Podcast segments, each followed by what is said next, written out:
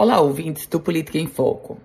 Nas palavras do próprio secretário estadual de Planejamento e Finanças, Aldemir Freire, o Rio Grande do Norte começa o ano com dívidas, com pagamentos em atraso envolvendo fornecedores de programas assistenciais, de áreas operacionais, plantões da área da saúde e repasses das parcelas dos empréstimos consignados dos servidores é, repasses esses que são descontados dos salários e não repassados para as instituições bancárias.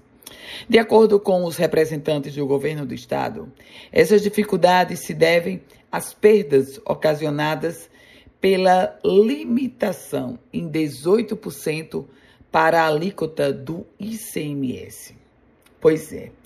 Essa limitação para 18%, o Estado do Rio Grande do Norte faz uma estimativa de que o prejuízo, ao final do ano, chegue à cifra de 1 bilhão de reais.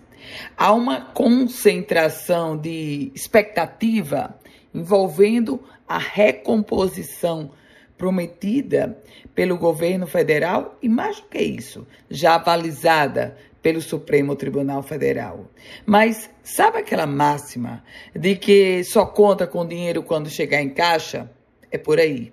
E como o dinheiro ainda não chegou no caixa do governo do estado, o que paira é uma grande preocupação, porque os atrasos chegam não só aos grandes fornecedores, mas, sobretudo, ao próprio servidor que trabalha pelas diárias extras e não recebe ou pelo menos recebe em atraso. Eu volto com outras informações aqui no Política em Foco com Ana Ruth Dantas.